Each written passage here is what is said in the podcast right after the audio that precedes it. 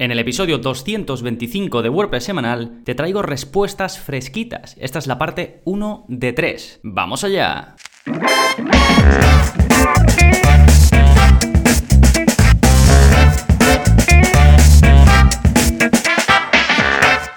Hola, hola, soy Gonzalo de gonzalonavarro.es y bienvenidos a WordPress Semanal, el podcast en el que aprendes WordPress de principio a fin. Porque ya lo sabes, no hay mejor inversión que la de aprender a crear y gestionar tus propias webs con WordPress. Y hoy respondo preguntitas relacionadas pues con todo esto, con la gestión de webs con WordPress. Son preguntas sacadas directamente del soporte que doy a los suscriptores. Ya sabes que si te suscribes en gonzalonavarro.es barra cursos, tienes acceso a eso, los cursos, a vídeos avanzados de la zona código y a soporte personalizado conmigo, donde doy respuestas a preguntas como las que vamos a ver en este episodio. Pero antes de comenzar, tengo cinco preguntas, pero primero vamos a ver qué está pasando en gonzalonavarro.es esta semana. Como cada semana semana tenéis un nuevo vídeo de la zona código, en este caso es el vídeo 176, y os enseño a crear bordes especiales para vuestras imágenes en WordPress. En el vídeo anterior, en el 175, os enseñé a hacer un borde redondeado a cualquier imagen, independientemente de sus proporciones, porque cuando es cuadrada, perfectamente cuadrada,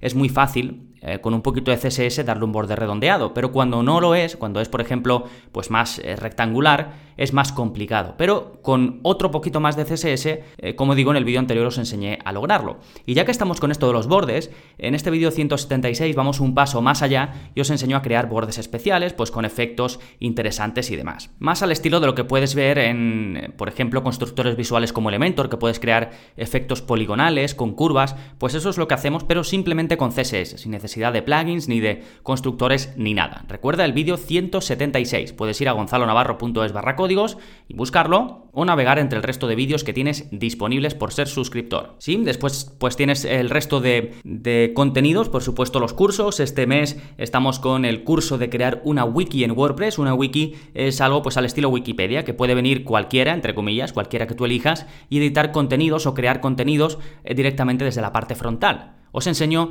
eh, prácticamente la única forma que hay de hacerlo dentro de WordPress. Sí, fantástico. Y antes de entrar con vuestras preguntas y mis respuestas, vamos a hablar del plugin de la semana, que se llama Disable Plugin Deactivation. Este plugin está pensado para que quites em, las opciones que tienen que ver con los plugins. Y eh, sobre todo esto está pensado, por ejemplo, si publicas o si creas una web para un cliente o si sois un equipo y determinados em, administradores de esa web, pues no quieres que tengan acceso a ciertas acciones em, que tienen relación con los plugins, como por ejemplo no permitir que se puedan activar, no permitir que se puedan desactivar, no permitir que se puedan actualizar, que se puedan eliminar o que se puedan editar. ¿De acuerdo? O sea que básicamente todas esas acciones que se pueden hacer con los plugins, con este plugin, es un poco redundante esto, un poco meta, pues puedes controlarlo y puedes decidir si hacerlo o no hacerlo. Esto se puede hacer por código, no recuerdo si lo he cubierto en algún vídeo de la zona código, pero si no, lo revisaré y lo, publicaré porque también es interesante hacerlo por código. Pero vamos, si tienes un plugin livianito como este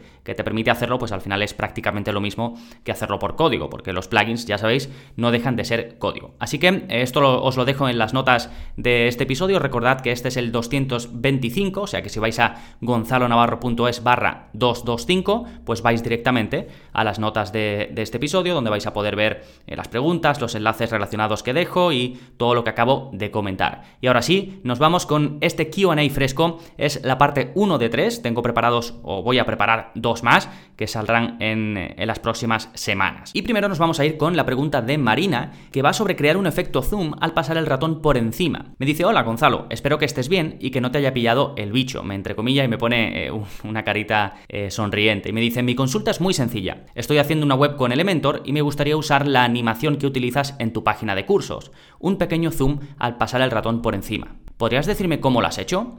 Pensaba que sería con el widget de caja de imagen con texto y luego la animación, pero solo consigo que se haga en la imagen, no en el texto. Un saludo. Em, bueno, otro saludo para Marina y básicamente ha visto el efecto que tengo yo cuando vas a gonzalonavarro.es barra cursos y vas pues viendo la relación de cursos y te pones encima con el ratón de cualquiera de las cajitas em, o de las tarjetas para los cursos, pues se hace un efecto zoom. Y ella entiende que podría estar hecho con Elementor o ella usa Elementor y quiere saber cómo hacerlo con Elementor.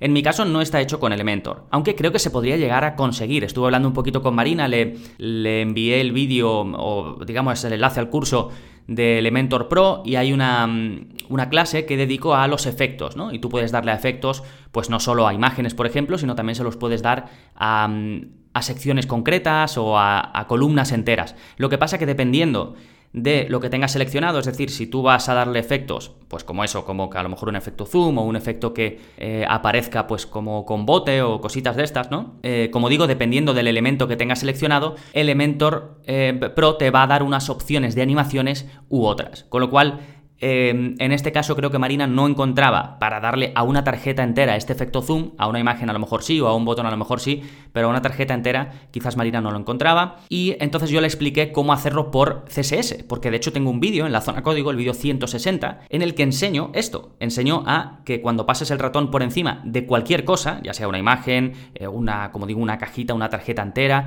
lo que tú quieras, a cualquier cosa, al pasar el ratón por encima que haga ese efecto eh, de zoom, ¿no? Ese efecto como que eh, se agranda. Pues lo puedes hacer, aunque no venga con Elementor, le pones la pequeña clase que vemos en el vídeo de la zona código y luego ese poquito de CSS y lo tendrías, ¿de acuerdo? Entonces combinando lo que te da Elementor Pro, que os traigo un enlace con esto que os digo eh, de CSS, se puede lograr sin problemas. A todo lo que voy comentando, si vais a gonzalonavarro.es barra 225, debajo de cada pregunta siempre dejo una sección con enlaces relacionados directamente con esa pregunta. Así que estos dos enlaces que acabo de comentar, el vídeo de la zona código y el curso de Elementor Pro, lo tenéis ahí. Fantástico, dejamos la pregunta de Marina y nos vamos con la de Jair, que va sobre eh, problemas que surgen cuando copias y pegas código. Me dice, buenas Gonzalo, estoy intentando poner un widget de escritorio personalizado en mi web. Y me pone entre paréntesis, vídeo 8 del curso de WordPress avanzado porque es algo que, explico en, ese curso, ahora hablaremos de ello. Y sigue diciéndome, me dice, sigo las instrucciones em, y tu código funciona sin problemas. El problema viene cuando empiezo a personalizar, es decir, a toquetear yo. Y me pone entre paréntesis, qué casualidad. Eh, me dice, me pasan dos cosas. Si tu código lo copio y lo manipulo en una, en una nota de text edit, por ejemplo, el código no funciona aunque no hagan modificaciones. Tengo que copiarlo directamente desde tu web. Me ha parecido extraño que ni copiando el código en Ver, y me pone que es una aplicación de notas, tu código sin modificar no funcione. En cualquier caso, he desistido y estoy modificando tu código directamente dentro del plugin Code Snippets. Puedo modificar la información de los títulos sin problema, pero cuando intento modificar la función, aunque solo sea el texto, no me deja. Y bueno, me sigue diciendo, me dice que ha querido cambiar un texto específico, pero cuando le da a guardar los cambios eh, no funciona y desaparece. Y me pregunta si se me ocurre por qué no puede hacer ningún cambio al código que copia directamente de mi web, porque en lugar de mi ejemplo, pues eh, querría hacer otro tipo de texto, ¿no? Con, en este caso, él me dice con listas. Bueno, y este problema lo pongo eh, doy las gracias a Jair por, por, su pregunta, porque os va a venir muy bien, creo, a muchos de vosotros, porque esto es súper, súper común. Y el error que ocurre con esto es por las comillas, o casi siempre es por eso, por las comillas.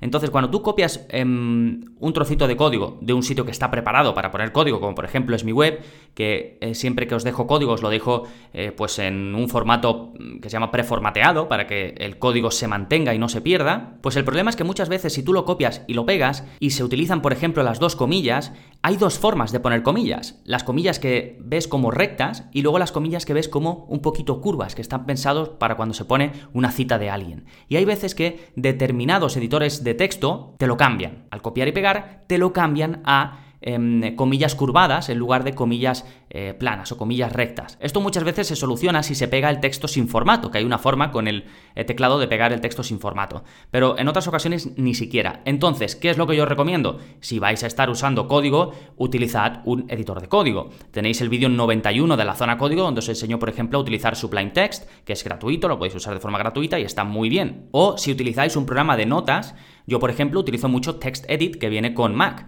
Lo que pasa que cuando trabajo con este programa, lo pongo en, texto eh, sin formato. Tiene una opción de poner texto con formato que le puedes poner negrita y todo esto y otro texto sin formato. Cuando lo pones sin formato, puedes pegar código ahí directamente, para cositas puntuales, por ejemplo. No lo uso para, eh, digamos, eh, trabajar con código, pero sí para copiar y pegar y tenerlo ahí eh, momentáneamente. ¿De acuerdo? Entonces, básicamente es eso. Casi siempre el problema es que algo del código se te cambia porque el editor de texto donde lo estás pegando no está preparado para el código y sobre todo se suelen cambiar las comillas y a veces incluso el HTML porque te lo reconoce, así que es un poco rollo. Por eso, cuando Jair me dice que utilizaba el plugin Code Snippets y, es, y ahí viene un editor dentro de Code Snippets, ahí sí podía ir editándolo, pero en el editor de texto no, pues es por esto precisamente. ¿De acuerdo? Os dejo enlaces al eh, vídeo al que se refiere eh, Jair, que es el vídeo 8 en el que os enseño a agregar eh, widgets, cajitas, al escritorio de WordPress. Así, por ejemplo, podéis dejar ahí pues un pequeño texto dando la bienvenida a un cliente, si habéis hecho la web para un cliente, o mm, poniéndole enlaces a sitios relacionados, o incluso para vosotros mismos, os podéis poner ahí enlaces a sitios que soléis visitar cuando estáis editando vuestra web con WordPress, y es un ejercicio que está muy bien para ir avanzando un poquito en, WordPress y, y siendo un poco, adquiriendo un nivel un poquito más intermedio, tirando avanzado. ¿De acuerdo? Os, dejo esos enlaces. Eh, bien, nos vamos ahora con la pregunta de Miguel Ángel, que va sobre solucionar el mensaje de configuration error que te puede salir en WordPress. Me dice, buenas noches Gonzalo, mira, tengo un problema con una web que tengo bajo un subdominio. Me sale el siguiente error. Your wp-config.php file has an empty database table prefix which is not supported. Básicamente, que tu archivo de configuración, el wp-config, tiene un prefijo de la tabla eh, de la mm, eh, base de datos vacío y dice que esto no es soportado. Y luego me sigue diciendo, eh, Miguel Ángel me dice, el servicio técnico de mi hosting me indica que el error puede deberse a incompatibilidad entre plugins y la versión del core de WordPress o entre los propios plugins. Y bueno, y entran un poquito más de tecnicismos que tampoco voy a, explicar aquí y me dice de primeras me extraña un poco la solución. He quitado todos los plugins, los he vuelto a subir uno por uno y sigo igual. ¿Qué opinas? Bueno, a mí más que mm, lo que comentan el soporte del hosting que me indicabas, muchas veces hay que fijarse en el propio mensaje que te salta en pantalla, porque en pantalla lo que dice es que parece que en el, hay un problema en el archivo de configuración, el wp-config,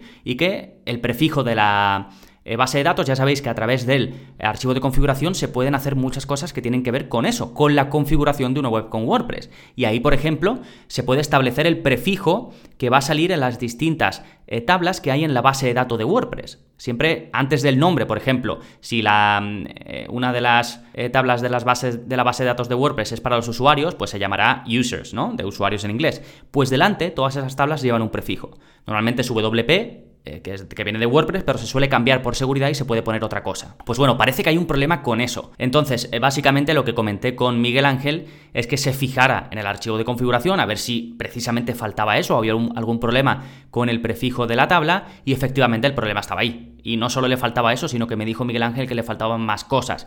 Entonces ahí básicamente, pues eh, casi que lo mejor es subir un archivo de configuración nuevo, volver a descargarse WordPress y subir un archivo de de configuración nuevo, ¿de acuerdo? Os dejo un enlace al episodio 119 del podcast donde hablo en profundidad, es un monográfico del archivo de configuración que es muy importante y se pueden hacer muchas cosas y este es un episodio que gusta mucho, ¿eh? os lo recomiendo, es el 119, gonzalonavarro.es barra 119 o en la parte de enlaces. Y también, si queréis saber más sobre la base de datos, tengo una clase en el curso de seguridad en WordPress, que es la clase 5, y ahí explico, por ejemplo, todo esto que te he dicho de cambiar el prefijo de la base de datos o de hacer limpieza incluso en la base de datos, ¿de acuerdo? Todo en la parte de, enlaces de esta eh, pregunta 3. ¿eh? Fantástico, dejamos la de Miguel Ángel y, los, y, nos vamos con la de Miriam, que va sobre em, cómo gestiona Gonzalo Navarro las descargas de sus suscriptores. En este caso la he planteado un poco así, pero básicamente me pregunta que cómo gestiono yo las descargas de suscriptores. Y me dice, hola, buenos días, ¿qué tal? Verás, ¿me podrías decir cómo gestionas tú el tema de las descargas para que desde el área de descargas se bajen los plugins y cosas que subes? Yo tengo Google Drive de pago. ¿Cómo podría vincular eso con una web y que desde descargas la gente se pueda descargar cosas? Gracias por tu ayuda, Miriam. Bueno, básicamente Miriam me pregunta aquí un poquito, pues, cómo puede hacer ella al estilo de cómo lo tengo yo. Ya sabéis que si estáis suscritos y vais a vuestra cuenta, pues hay una parte de descargas. Ahí suelo dejar plugins que cubrimos en los cursos, más que nada para que podáis seguir el curso. Eh, siempre recomiendo que si vais, por ejemplo, hay un plugin de pago y yo os lo dejo para que sigáis el curso, si vais a hacer un proyecto serio, una web, lo recomendable es que contratéis la licencia, más que nada para que no tengáis problemas actualizando y es la mejor práctica, es mucho más seguro. Pero si lo que queréis es probarlo y demás, pues os viene de sobra con el plugin que os dejo yo para que eh, probéis, ¿de acuerdo? Y bueno, y yo básicamente ahí lo que dejo es enlaces a descarga. Yo tengo una cuenta en, bueno, en distintos sitios, pero en este caso los enlaces que dejo son de Box, que es algo como Dropbox, pero es de Microsoft en lugar de, de no sé si Dropbox es de Google o no en lugar de, de quien sea Dropbox, ¿de acuerdo? Y, nada, es un enlace. Lo que pasa es que, como yo restringo el contenido en función de si estáis suscritos, si sois suscriptores de pago o no, pues hago lo mismo con, con la parte de descargas. Igual que tengo restringido los vídeos de la zona código y los cursos, los vídeos de los cursos, pues restringo también esa zona. Entonces, eh, esto ya un poco depende. Si tienes un sistema de, de restricción de contenidos, pues lo puedes aprovechar. Si no, pues a lo mejor te, interesa instalar un plugin eh, como Restrict Content. Eh, yo creo que con la, opción sencilla, me refiero a la gratuita, sería suficiente. O quizás eh, te interesa em, una opción de gestión de descargas pues un poquito más avanzada, que te mejora el aspecto de las descargas, puedes llevar un control, un conteo, y eso lo vemos en el curso de productividad en WordPress, en la clase 5, os voy a dejar eh, un enlace, y os enseño cómo gestionar mejor eh, un sistema de descargas, ¿de acuerdo? Pero básicamente eh, la opción de que solo le salga a los usuarios registrados, eso ya lo controlas con el sistema que tú tengas para tener usuarios o para tener suscriptores. Y, bueno, y en el caso de Google Drive, pues sería nada, poner el enlace a descarga de Google Drive, asegurarte de que tiene permiso para descargar cualquiera que le dé al enlace, pero luego restringirlo, como digo, con, el método que utilices para obtener suscriptores. ¿Sí? Fantástico. Nos vamos con la quinta pregunta y última de este QA fresquito, que es de David, y me dice cómo poner un aviso destacado en WordPress. Me dice, hola Gonzalo, espero que estés bien y que el virus no te haya atrapado. Tengo una consulta sobre cómo restringir contenido en WordPress. Estoy haciendo una web con Restrict Content Pro en la que voy a restringir unos vídeos formativos, dejando el texto en abierto y restringiendo el espacio del vídeo, como tú en la web. Y me sigue diciendo, a la hora de configurar en RCP, Restrict Content Pro, el mensaje de contenido restringido, se me ha ocurrido poner en HTML para que tenga un sombreado de color a su alrededor. No soy un experto en HTML, así que lo he puesto con dudas. El código que he puesto es, y bueno, el código lo omito, pero vaya, me pone un código y utiliza una tabla, eh, utiliza HTML de una tabla eh, para ponerlo e intenta pues dar un poquito de formato, ¿no? Y le pone además el código CSS, se lo pone directamente inline, es decir, dentro del HTML. Y me sigue diciendo David, me dice, el resultado es una tabla de una sola celda con un fondo de color. Es lo único que se acerca al efecto que quiero. Sin embargo, me han comentado que esto es mejor hacerlo en CSS. Pero ¿cuál es el camino? ¿Dónde se podría hacer y cómo? Un cordial saludo, David. Bueno, em, fantástico. Esto es una pregunta muy común cuando queremos empezar a toquetear un poquito de HTML, un poquito de CSS. Hay muchas dudas de cómo hacerlo y de cómo afrontar eh, ciertas cosas. Y básicamente, David lo que quiere es Em, él tiene un sistema, el plugin Restrict Content Pro te permite restringir contenido y cuando alguien no está conectado le sale un mensajito. Y ese mensajito quiere personalizarlo un poco, quiere ponerle una cajita y que tenga un poquito, pues un, eh, un efecto más moderno, ¿no? Ponerle una sombra y demás. Y lo ha intentado hacer, imagino que con algún código que ha encontrado por ahí, que está un poquito anticuado, pienso yo, porque lo hace con una tabla. Yo esto lo haría de otra manera, otra aproximación lo haría con un div y de hecho tengo un vídeo de la zona código, el vídeo 16, donde enseño precisamente a hacer esto, destacados con CSS en, WordPress. Vamos, en WordPress o lo que quieras. Te enseño eh, a copiar el HTML necesario y el CSS necesario, ¿de acuerdo? Y mm, David en este caso ha puesto directamente el CSS, que se puede. Tú puedes poner directamente el CSS dentro del HTML, que para un caso puntual no está mal, pero como bien dice eh, David, no es la mejor opción.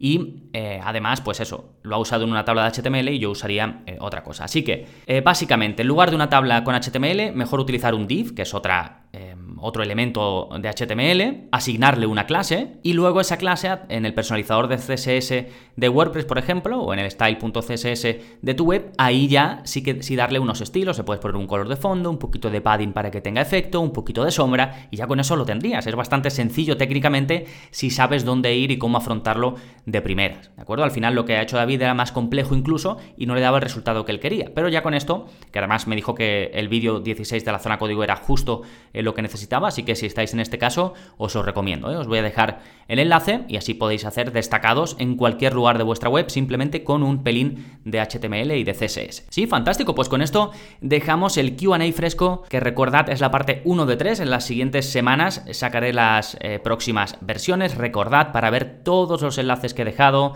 para revisar lo que he comentado, gonzalonavarro.es 225. Ahí además os podréis apuntar a la suscripción, ya sabéis, cursos, avanzados y además soporte conmigo para dudas como las que he comentado en este episodio. Nada más, nos seguimos escuchando. Adiós.